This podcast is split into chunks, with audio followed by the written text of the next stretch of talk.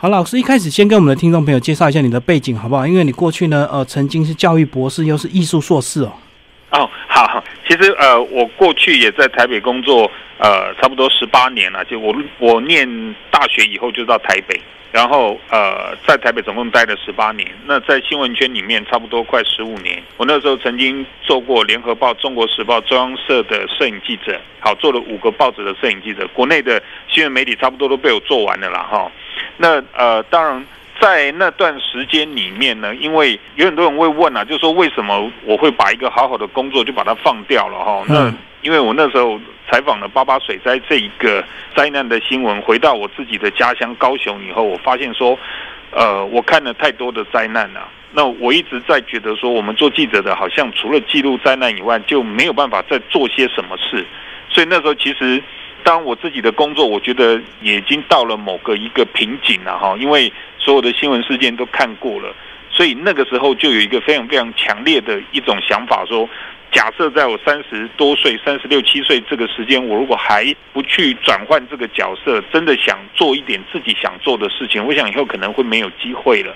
所以我才。从台北毅然决然就是离开了新闻圈，回到高雄这边来，然后再继续去进修这种教育博士的一个学历啦。对，呃，大概是这样。嗯。呃，我知道你在其他的媒体，或者是你曾经演讲也讲到了，其实你做过十五年的记者，而且号称南记，对不对？南记，南记。然后你以前待过的很多媒体，这个七成的这个倒闭率，只要被你做过的都会倒掉。哦，主持人有用心，对，是是是。那后来你纯粹就是因为看到这个八八风在你的高雄，你的这个呃自己的乡亲他们很无力，或者是说政府其实也很难做太多的事情，对不对？所以你才决定自己跳下去做。对对，因为因为我我会觉得说，当然这事情我们不是说要责备任何人，因为一个灾难的发生，它绝对不是一己之力能够解决这所有事情的。那政府他在做大建设嘛，他可能做一些硬体的事情。那我们这些市井小民能够尽的力，就是说我会些什么事情？那我们可不可以长期的去跟这种重建区、灾区做一些互动，多多少少提供孩子一些这种所谓呃心灵上面的一些慰藉？我想这是我当初。想要做的一个事，那我也很高兴。我这样，呃，一做坚持下来，差不多也八年多九年了。所以老师，其实那时候你从记者也慢慢涉猎到真正专业的摄影课程，对不对？你甚至有些作品也得过奖。啊，对，其实就说，呃，我自己都觉得是小奖了。就是我也有得过一些国际奖，但是我觉得那个过去了啦。当新闻圈里面，我也得过社会光明面的新闻奖，也入围过那个。呃，卓越新闻奖我也得过那个两岸新闻奖，哈，那我想这个东西都是过去的一些，就是一些小小的奖项了哈。那我我会觉得说，这个东西等于是我现在做这些事情的养分，因为对，因为我曾经经历过这些，我相信我在专业的领域上面，我还算是可以作为一个别人老师的一个根本的一个元素啦有一些这种内容在，所以我才敢比较大胆的。去做这种教学的动作啦。嗯嗯，对。那我知道，其实有一些人呢，呃，他工作或生活到一个瓶颈之后，他可能会选择，呃，也许不是像老师这样的一个方式，他可能会，呃，直接就是可能，呃，他在事业上努力去成功，然后赚到一些钱之后，直接捐钱来回馈。对。那老师是整个放弃你的一个工作，然后生活重新安排，直接用等于是你用身教的一个方式来带领他们。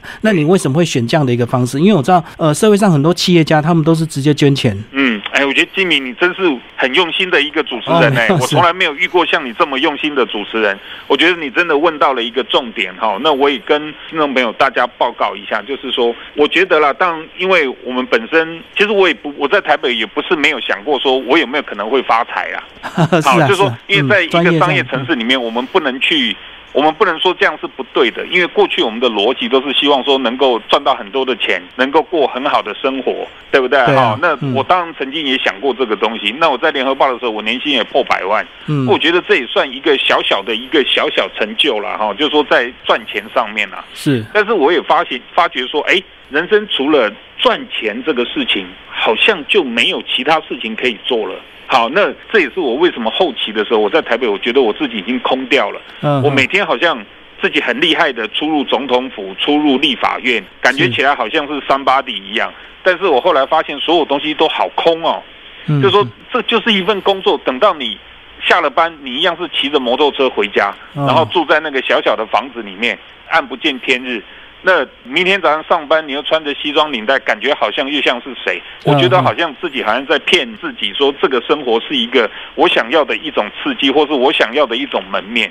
嗯，对，所以所以我那时候觉得说，哎，我是不是要直接去打破现在这个呃舒适圈，然后呢去寻找一个其他的可能性？其实我现在回想起来，我真的蛮大胆的啦，因为带着家里面的人，就是真的有一点莽撞的，就是直接放弃，然后转变这个角色。那我接触社服这一块，包括公益这一块，其实当初理念也没有那么清楚，我也是一股傻劲啊啊、嗯等到说 OK，我真的开始去做了之后，才发现说，哦，我终于懂了。因为以前我们台湾人对社服这个东西还是一个蛮蛮粗浅的一些理解，都认为说我一定要到某些年纪了，我上了年纪，我退休了，有一笔钱了，我有有钱有闲了，我再来做这个做个慈善会之类的东西，对不对？哈，对，但是我后来发现说，其实公益这个事情，它不见得是牵扯到钱的。是啊你，像比方讲，我的非营利组织，我们现在到现在已经也是八年多九年，了跟八八水灾一起成长的。我们基本也不收会费，没有任何会费来源，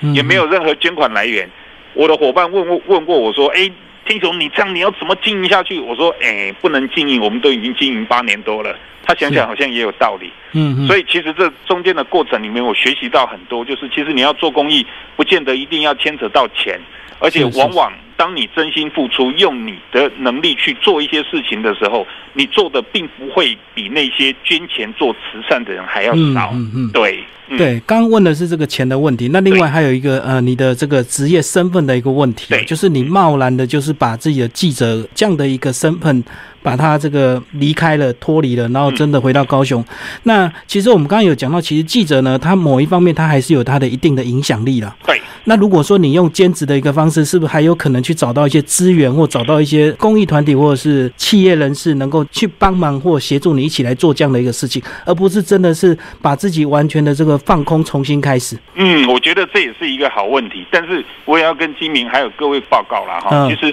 我刚开始去经营非营利组织的时候，因为不懂嘛，那我们做记者的又有一点傲骨在身上，你知道？吗哈、嗯对，好，那但是我们就循循着过去一些人经营非营利组织的模式，因为我们在电视上看也是这样嘛，要募款啊，要钱啊，要办活动干嘛？哎，嗯要资源呐、结果呢，我发现说，OK，在我这个接触所有非营利组织这种所谓慈善或者公益组织的过程里面，我发现好像大家都在玩同一套游戏规则，嗯，你懂吗？好，当你把名片拿出去跟人家讲说我在做非营利组织的时候，所有人都会退避三舍。因为下一句就是 对你有没有资源，你有没有钱？对，你懂我意思吗？哈、所以我后来那一刻，其实我也被点醒了。好、嗯我后来发现说，假设我们成立一个非营利组织，我跟所有的非营利组织都一样，到处去跟你伸手要钱，那我做这个事情就没有意义，也没有价值了是，，OK 吗？那不如我自己想办法去做出一点事情来。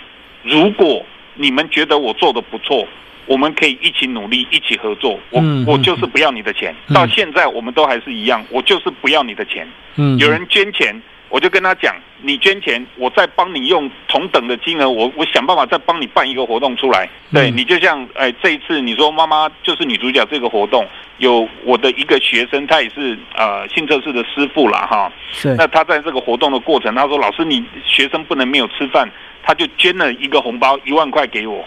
结果嗯后来这个一万块，我就跟他讲，师傅，这个东西呃，因为午餐也有人打点了，那这个钱我不能收。可是呢，因为你已经给我了，那你是不是就让我去做处理？师傅也说，哎，好，老师没有关系，这个你没有挂碍，你就处理。嗯那我就直接用师傅的名字再帮他办了一个摄影比赛，也是给偏向新住民的孩子。然后他包了一万块，我一万块完完全全都送给新住民孩子，等于是用公益的方式作为奖助金，得第一名的多少钱，第二名多少钱，第三名多少钱，一万块一毛不少的给孩子，我们还加礼物加奖状上去。嗯又变成一个活动。嗯所以这些人都会觉得说，哎，你你去经营非营利组织的模式很诡异。因为说真的啦，我们你说我们我我想金明应该就很了解，做记者的人对数字这种东西是很不擅长的，尤其是我们这种做摄影的人哦，大辣辣的。有点艺术家的啊，对对对对嗯对，那真的是你你真的讲对了，就是说我碰到数字，其实我去银行汇个六千块，我要搞二十分钟，因为我对数字真的很 不敏感，嗯，对，所以我干脆就是说，自己的非营利组织不要留任何的资金，不要留任何的钱，因为我们也没有要靠那个过活嘛。等于说，你有任何资金进来，我们就想办法帮你去把这个东西做成另外一个活动，然后以你的名义去回馈给社会，这样我们也没有任何负担，这样子。所以老师，你这样的做法真的是有一点这种记者的傲气啊，就是对对对，一开始我们在做的时候，我们真的是，我如果要跟你开口，你就以为我要跟你募款，对不对？对对对，那我宁愿我先做出成绩来，你自己想来跟我合作，我们再来谈。我不要我先跟你开口而且我。绝对让利，全部让。我们从公利的角度讲，不要讲公益啦哈，嗯从公利的角度讲，我绝对让利给你，就是说你这东西我也不会收你一毛钱。我们不像别的社服的产业一样，因为我们也不能怪人家，因为社服过去是奉献嘛，是，那现在变成产业嘛，嗯，产业你就要有养固定员工嘛，就是所以他们会抽一些行政对，费变，行政费用嘛，对因为有员对，所以所以就变成现在的一个社服的机构会变成有一点为人有一点争议或是诟病的地方就在这里嘛，嗯，对对，嗯，好，那当你这个真的做下去之后，慢慢做出一些成绩，因为你本身也有这个记者的敏锐度跟一个是摄影的专长哦。是。然后先跟我们讲，你在二零一五年为什么会出版这个第一本关于这个小朋友不三不四的小学生摄影课？哦，好，其实我想出这本书的想法已经很久了，但是我一直没有一个诱因逼着我去做事情，你知道吗？哈，好，结果那个时候刚好我们有碰上那个法兰茨想象计划，在提出一个提案的申请，那我就想说，哎、我们是不是尝试一下去去申请一下这个资金？能够借由一本书，我那时候其实概念还没有很清楚，没有像第二本这么清楚嘛，哈、我想借由一本书，能不能比方法兰茨他提供了十万块，我想能不能借由一本书，我们产出十万以上的这种资金循环的资金给孩子去运用，又可以带给他自信的。好，于是乎我就想到出版这个东西，因为我先前出过一本比较商业的书啦，哈，比较行销的书，那所以对出版业目前状况大概小有了解。于是乎我就提出跟年金出版去谈这个事情，就是说我是不是可以用，比方三万块那个是要带孩子上台北的钱嘛？嗯哼，那七万块我可不可以拿来，就是买你年金出版的书？是就你帮我出这本书，我用七万跟你买。嗯嗯嗯，哎，结果联金看了我的提案以后，他说：“哎，这个东西很有趣，他愿意这样子做。”是那而好，对，最后我们我我刚刚也讲过，我们对数字很笨的人，我也把这个提案做得很简单，三万块就想办法做交通费，就是嗯孩子这样带他们上来台北。对对，就这样。但是你们一笔弄掉七万块，我直接给联金，我们自己也不要留什么钱了。嗯，所以这样干脆的情况下，好，金明你可以想一想，来喽，七万块买了书，我们是用作者价去买。对，换句话来讲，我们可以买到比定价还要多的书。更多本的书。嗯，对对，好。然后呢，对孩子来讲，每一本书是没有成本的，因为是法兰茨出的钱嘛，对啊，对不对哈？所以他们可以拿这个书当成自己的文创商品去卖。其实嗯我我曾经为他们担心说，糟糕，这个书要怎么卖呀、所以我自己都想办法跟我的朋友去说，哎，大家来，呃，有一点认购的动作。其实我不是是对对，我其实不是太喜欢这样了，因为我觉得我希望孩子自己去卖，对就因为那是你自己写的书嘛，哈，这样才有自力更生的那个味道嘛。没有想到后来孩子真的自己很争气，校长帮他们在那个校庆的时候，就是有一些贵宾来，他们就摆摊、卖到缺货，你知道吗？嗯，所以我真的是多虑了。所以从这次以后，我也开始相信孩子有他们自己的能力。嗯我我很高兴这个模式了哈。然后呢，还不止这样，那还有版税嘛，对，对不对哈？版税那过去我们我们也不是没有看过人家说啊，我写这本书我捐版税给你，嗯，对不对哈？对，但是呢，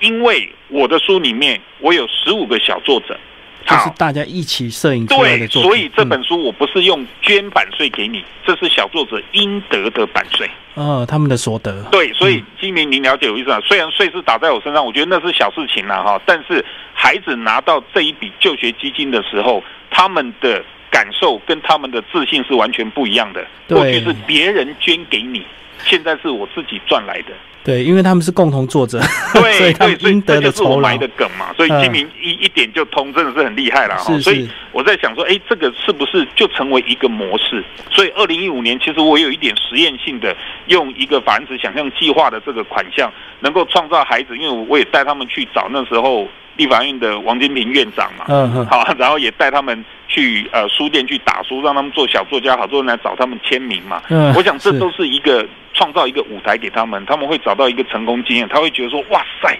我我既然可以有那么多人把我当偶像来看。所以我，我对这个世界又充满了一些，就充满了一些冲劲，还有一些想象力嘛。哇，听听完这个老师的介绍，我就知道你这本书其实就是延续你二零一五以前是单张照片，现在是变成故事，对不对？对，就更进阶版的完全正确。完全正确。对，嗯就是透过二零一五年这个有点实验性的模式之后，我发现说，哎，这模式可操作。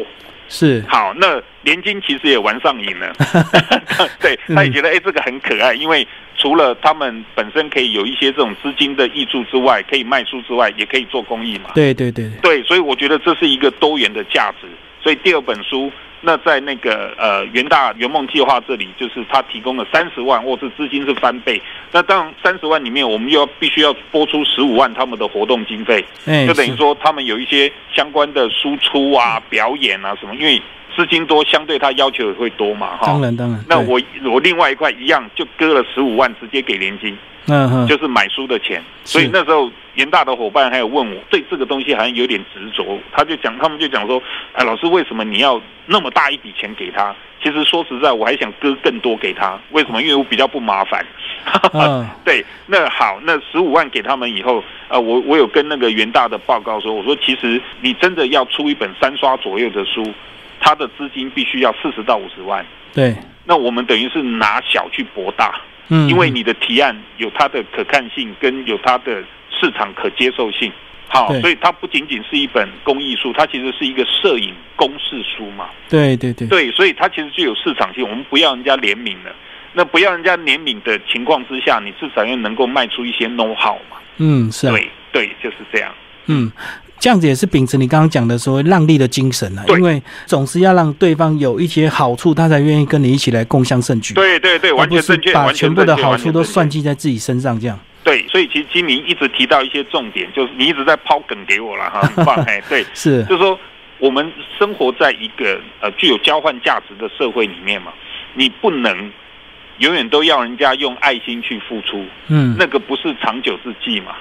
对对不对哈？所以你可以说，OK，我们做公益，大家有利润，但是利润不要这么多嘛，嗯，哈，对不对？那 OK，在这一个情况下，比方讲像联军书局，好，我我第一次我就跟你讲，我跟你买七万，他会觉得说，OK，我书还没有出，我就已经有收入了，对，我愿意经预购七万的。对，对我愿意，对不对？所以我不怕把这个模式讲出来，就是希望大家比照办理。我希望这个模式大家都可以复制贴上，嗯，嗯把这种现在出版业其实已经到了一个谷底嘛，哈，我们是不是可以借由这种模式去把这种一起协助出版业再找到另外一条生机，然后也帮助你自己能够建立一些这种 know how 给这个社会上的人有一些更新的知识、更普及的一些教育。我觉得那真的是多元的价值啦。对，我觉得这个呃，先不要讲说这本书会卖多少钱，那个回馈在出版业身上，至少你让它降低风险，对然后又有公益的价值，对人家就愿意做了。对对嗯对对对，完全正确。所以我们也要为人家想一下了，不能老是跟人家讲说，哎，我做公益，你你不要收我钱了好不好？我觉得这样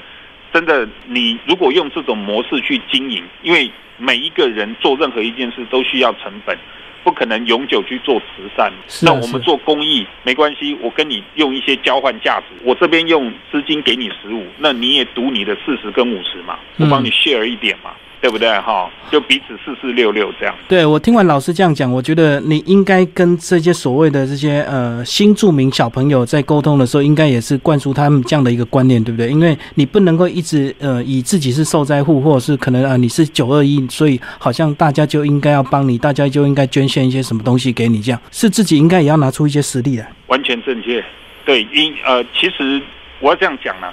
慈善的东西就是捐赠呐、或者是呃募款呐、哈，或是施舍这个东西，其实是最容易的。嗯，好，但是呢，它无法长久嘛，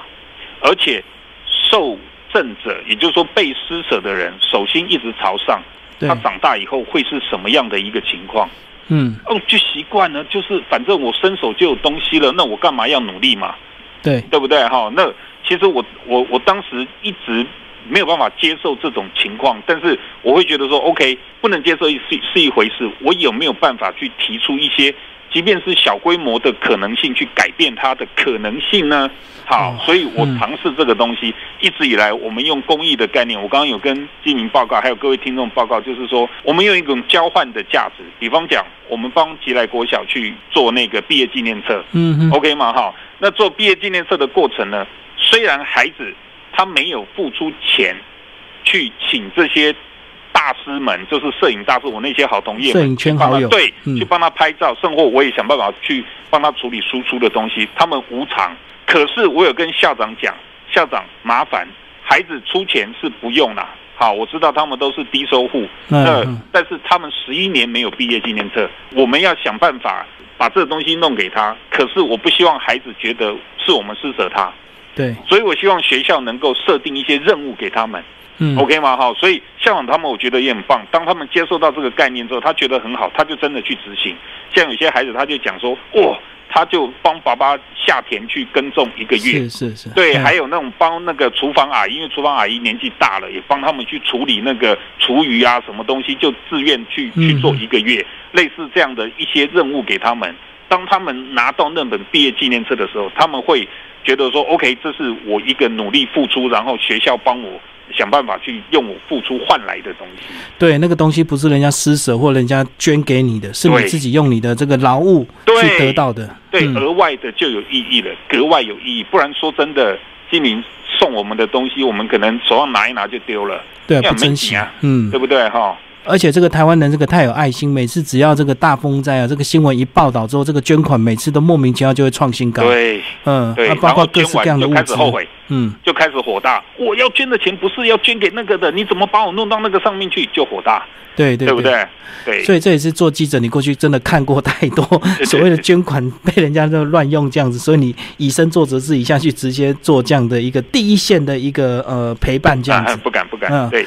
好，那我们来聊这个书的内容。其实内容就很简单，就是两个部分，一个就是摄影课，一个就是他们的一个作品介绍。对，呃，我觉得第一个部分，这个十二堂摄影课，呃，这个等于是呃由深入浅，对不对？就是很深的摄影课。可是像你自己也得过一些摄影奖项，能够把它写的这么简单，几乎就是等同写给小朋友看的这个国小小朋友的。嗯。所以包括你们讲这个照片的这个六个公式，对，哇，远中近，然后俯仰平，就这样这么简单。嗯。其实我要跟金明报告的是说哈，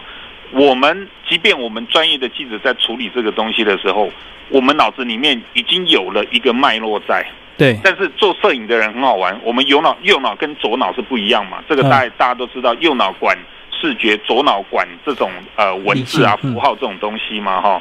那摄影记者的右脑很强，但是你叫他用文字用语言去表述。他能力可能有限，是，所以一直以来都没有摄影书籍借由这种我们习以为常的这种文字的概念去把它罗列出来，告诉大家怎么去操作。可事实上，我们脑袋里面都有一个脉络，那我只是把这个脉络转化成文字而已。对，所以远中近俯仰平，我觉得这个六个口诀看似简单，但是你真的要把它操作到很熟悉，那真的也是需要时间去熬。对对。好，那呃。我们带孩子，当然我们先用框架去给他们去操作，但我们会看到里面的相片，也许并不见得这么的完美，但是我觉得那不重要，重要的是我们这个公式，我们要告诉读者说，如果连你们脑袋里面所认知的偏乡的新住民，你们认为最没有资源的弱势族群都可以操作出来的话，那你就更没有理由学不好摄影，对，对不对？好，所以这就是我们一个最简单的逻辑。那只要你有一个基本的框架，以后你只要背熟了这个口诀，使用熟了这个口诀，你到哪里你都可以用这个口诀去操作。那至于相片的内容，你可以越琢磨越熟悉，越琢磨越厉害嘛？对对，对不对？哈，框架有了，你就可以至少达到六十分以上。其实过去我们，我我为什么要出这两本书？其实我要跟金明跟各位朋友报告一下，就是说你要去学摄影。你要找到八十分左右的人去教你，并不那么难。因为现在器材越来越方便了，越来越贵，越来对，越好越越来，越贵，就是说嗯它它可以帮你达到的可能性很多，包括软体啦，是你要去学真的不难。但是呢，我发现国内也好或国外也好，他们出的摄影书籍都是在执着那个八十分以上的东西，嗯包括出摄影集，有很多摄影记者都喜欢出摄影集。你很会拍，我知道，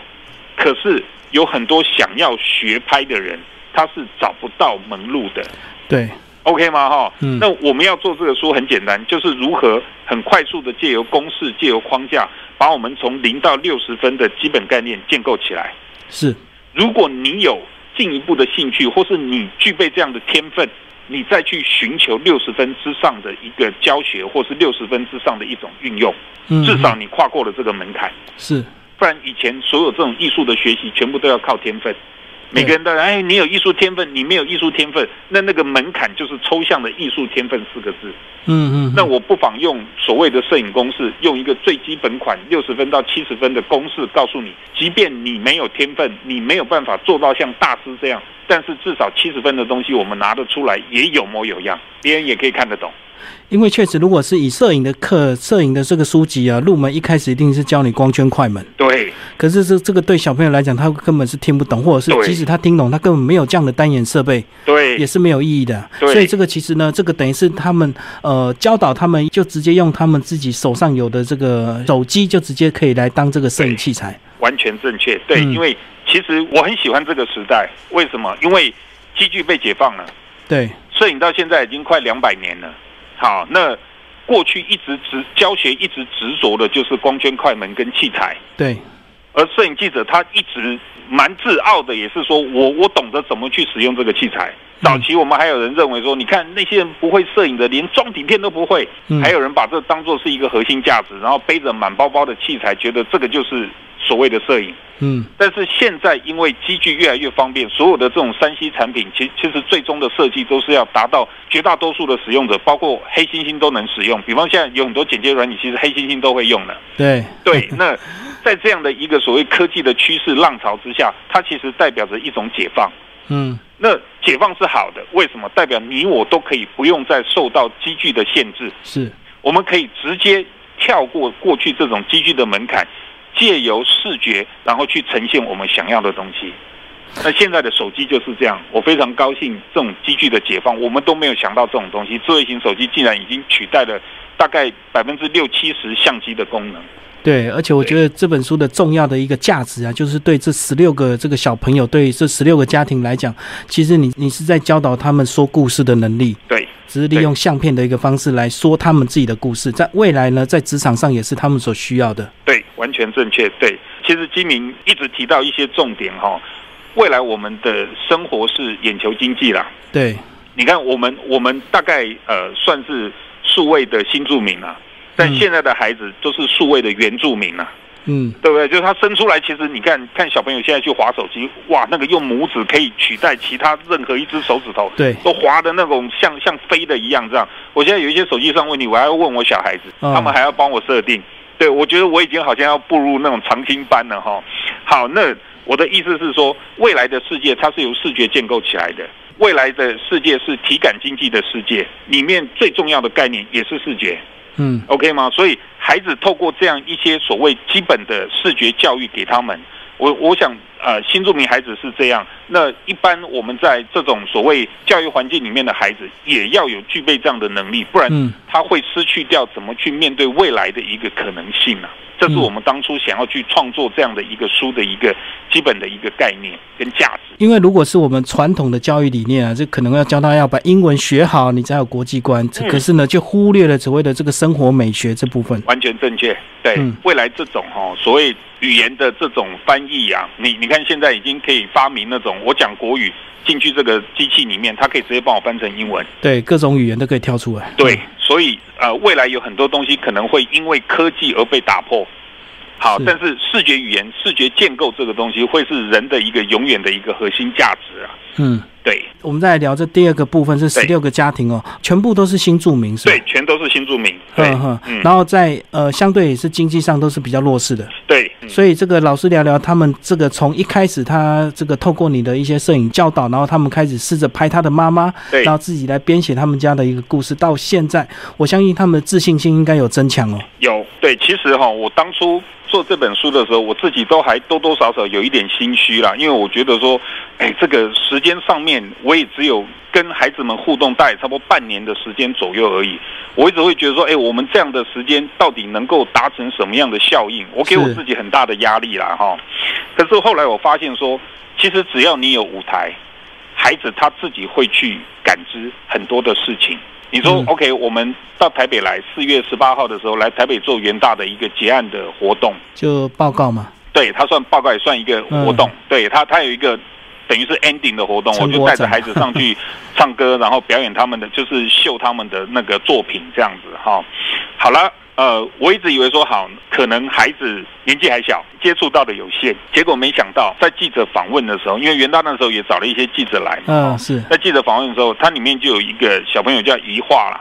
好，是那个新庄国小六年级的小朋友怡化，他就被记者访问的时候，他就讲到快哭出来了。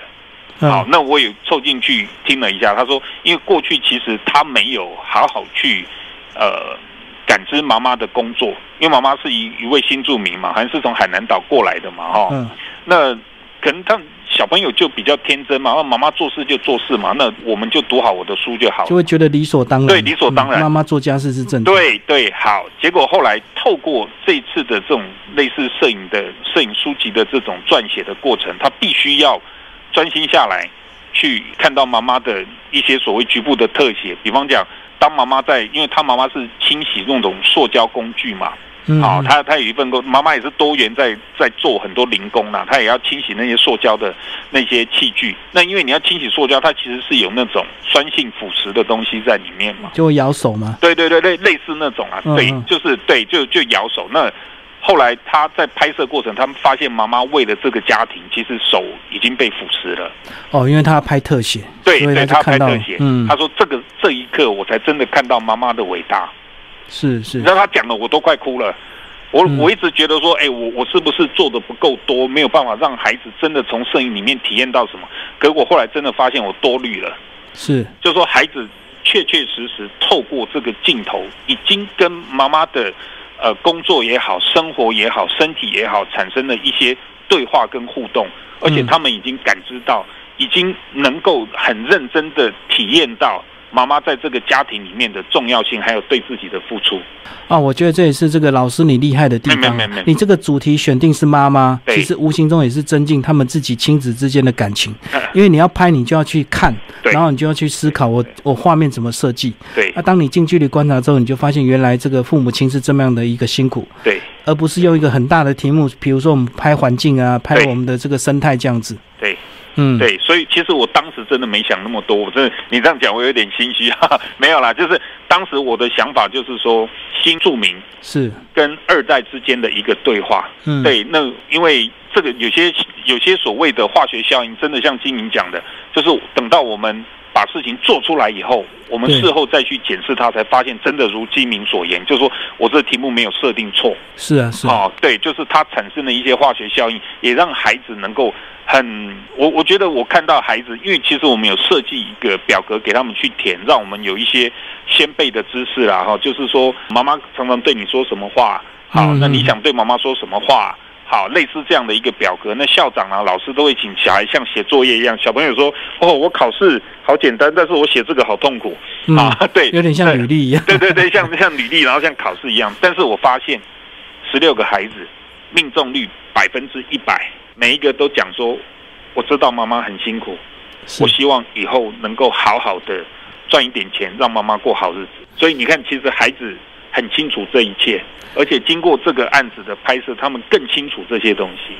对啊，因为看这个十六个妈妈，这个呃蛮多东南亚的以及中国这个广东南海南岛这样子过来的，对然后都过来都十几二十年的时间了，对然后可能就是跟着先生务农，然后还要帮忙打扫家里的一些呃，甚至还要煮饭煮菜这样子。对所以我相信这本书呃的出版应该它不会是最后，因为我相信小朋友学到这套的一个模式之后，也得到一些成就感，对甚至他可能会拿到他这本书的一些呃版税，对他们应该自己在家里也会一直可以创作的，因为其实手机随时都能拍。对，没有错，没有错。我这这其实就是我们所希望的啦。当然，当然我也我也要跟大家报告，就是说，呃，在教育的过程哈，教育是一个长期的培力嘛哈，对我，们不会过度去设定孩子跟摄影的缘分一定要到哪一种程度。嗯 OK 吗？我们目前做的就是开启他一个多元学习的窗口。是，好，因为偏乡孩子其实最大的问题不在于硬体，甚或也不在于老师啦。我应该这样讲。当然，偏乡缺老师，其实呃，当老师很重要，但是我要讲的是说，偏乡孩子最大的一个结构性的问题是他们没有学习的动嗯他没有那种，你像比如我们都市的孩子，你会说啊，你你以后要做什么啊？哈，你应该有梦想啊，什么类似这样的东西，我们很快就被激发那种所谓学习的潜能，而且同学之间彼此也会互相对，会。比较。嗯，但是你看，像偏向这样的学校，一回家之后，哎，爸，我又第三名，耶！因为班上只有三个，嗯，对，所以所以这种东西，你你你在环境上没有办法刺激他，对。那，在动机上，比方那边有很多家长也认为说，不要让我的孩子这么大的压力，我这里有一块田，嗯。以后让他来种就好。就是让他继承，让他对那耕种，你为什么要给他书不用那么大念太多的压力。嗯，，对，那没有意义啊，因为我们没有要去争那个东西啊，所以他也不在乎这些东西，你懂吗？你你了解我意思吗？哈、啊所以其实偏乡有它结构性的问题，所以呃，当然从我们都市的一个角度来看，是说你是不是要赋予这种东西职业的价值，或是未来可能性的价值？我觉得这个呃，对现在偏乡的教育来讲，还有这些孩子来讲，都是呃无法承担之重呐、嗯，，好，那所以我们其实就是说，第一个，我搭起一座舞台；第二个，我让你找到自信；嗯，好，第三个，靠你自己双手去挣了挣来你的就学基金。嗯嗯，我给你们开启一个不是施舍的方式，靠你自己双手努力的一个可能性。我希望把这个种子种在你的心里。嗯，未来也许你在遇到其他事情的时候，你说：“哎，我小时候就有一个这样的成功经验，我是不是可以用同样的成功经验来解决我现在面对的问题？”我觉得那就足够了。对，而且这本书的出版呢，这个当然更多这个呃其他县市的小朋友也会看到，对，那都市的小朋友他们就更应该去努力。你如果说人家偏向的小孩都能够做到这样，你们家你爸爸妈妈买给你的手机可能还更贵哦，完全正确，你可能还可以拍出更好的画质。完全正确。嗯对对，没有错。所以这样子，呃，老师来聊聊这个这本书出版之后，你的自己的一个预期，还有下一步这个关于这样的一个计划的延续吗？呃，金明，你实在是太坏了。好 先把你 因为这个梗，这梗其实我原本是想要说，等到真的下一次再提案的时候，我我再再把它讲出来没有嗯关系，反正因为你现在已经是坏人了，那我我就顺着你的话去讲了哈。那我想未来，因为我们现在一些所谓这种基础的摄影的视觉的东西已经够了啦。对，好，我我想从单张相片到这种图片故事的东西，是啊，其实早些年有出版社跟我提案说要去做那个微电影公司啦。哇，那更高对，那微电影嗯公司其实也不难呐、就是说我书目那些东西都已经罗列好了，但是后来也因为某些原因，他们那边作罢了哈。嗯，但是我我我始终觉得说，OK，这种所谓比较工具性的东西，工具性的东西，嗯孩子迟早都会。而且未来有很多这种软体的东西，也一定会都会帮你把这些问题解决掉。对，比方我现在这公式已经出来了，如果你真的用心一点，相对的 A P P 也可以出来了，对，没错，对，就可以把这问题都解决掉。比方你说哈，我今天拍了一个浪景，但是我这我这个图片故事里面需要一个比较紧的 close up 的相片，那软体自动会去帮你裁切，嗯，这其实都不难。对对不对哈更进一步了。对，所以我第三本书其实我我希望去做一个价值，那个价值可能是从孩子所你其实金明刚刚有提到，就是从孩子怎么样去谈他最珍贵的东西。哦，是，日本有一个作家出了类似的一本书，他好像去了一个东南亚的国家去呃采访一个战争的国度啦哈，那他就拍了里面的一些小朋友，他手上最珍贵的东西是什么？哦，然后出了一本书，然后让全世界的人去看。我相信一定很感动，因为那个一定是我们看起来很平凡的东西。对，所以他们我我觉得这个金明嗯金明真的很棒，金明非常感谢。我觉得这个这个概念其实一样可以用到我们的我们台湾这个岛上面。是是是，比方台北的孩子，你珍贵的是什么？嗯，我们再来看看山上的孩子，是啊，对对然后台东山区的孩子，你珍贵的是什么？嗯嗯我我想很多话不用我们去讲，让孩子自己拍、自己写，然后你只要把它集结成册，是。自然感动就出现了。对，因为我们一定会看到很多意外的东西，我们觉得很平凡的东西，呃，那个小东西也许是一个小小的自然物，对他生命很重要。对，嗯，好，今天非常感谢我们的呃张天雄老师为大家介绍《妈妈就是女主角》，我用相片说故事，联经出版。呃，最后老师，你有没有一些呃社群？我知道你在书里面有提到一些社群软体，呃，你自己有没有做一些社群粉丝页跟大家这个互动？呃，我我我们粉丝页就中华民国工艺艺术家协会，嗯，对，呃，我们就是用那个协会的粉丝页，没有特别为书本再去做一个粉丝页了。对，嗯嗯，对，好，那听众朋友有有兴趣的话，就以可以跟这个协会来联络，甚至有机会到高雄，呃，这个山林以及内门也可以去看看这些小朋友。对对对好，谢谢老师。谢谢金明，谢谢谢谢大家，谢谢各位听众，谢谢谢谢。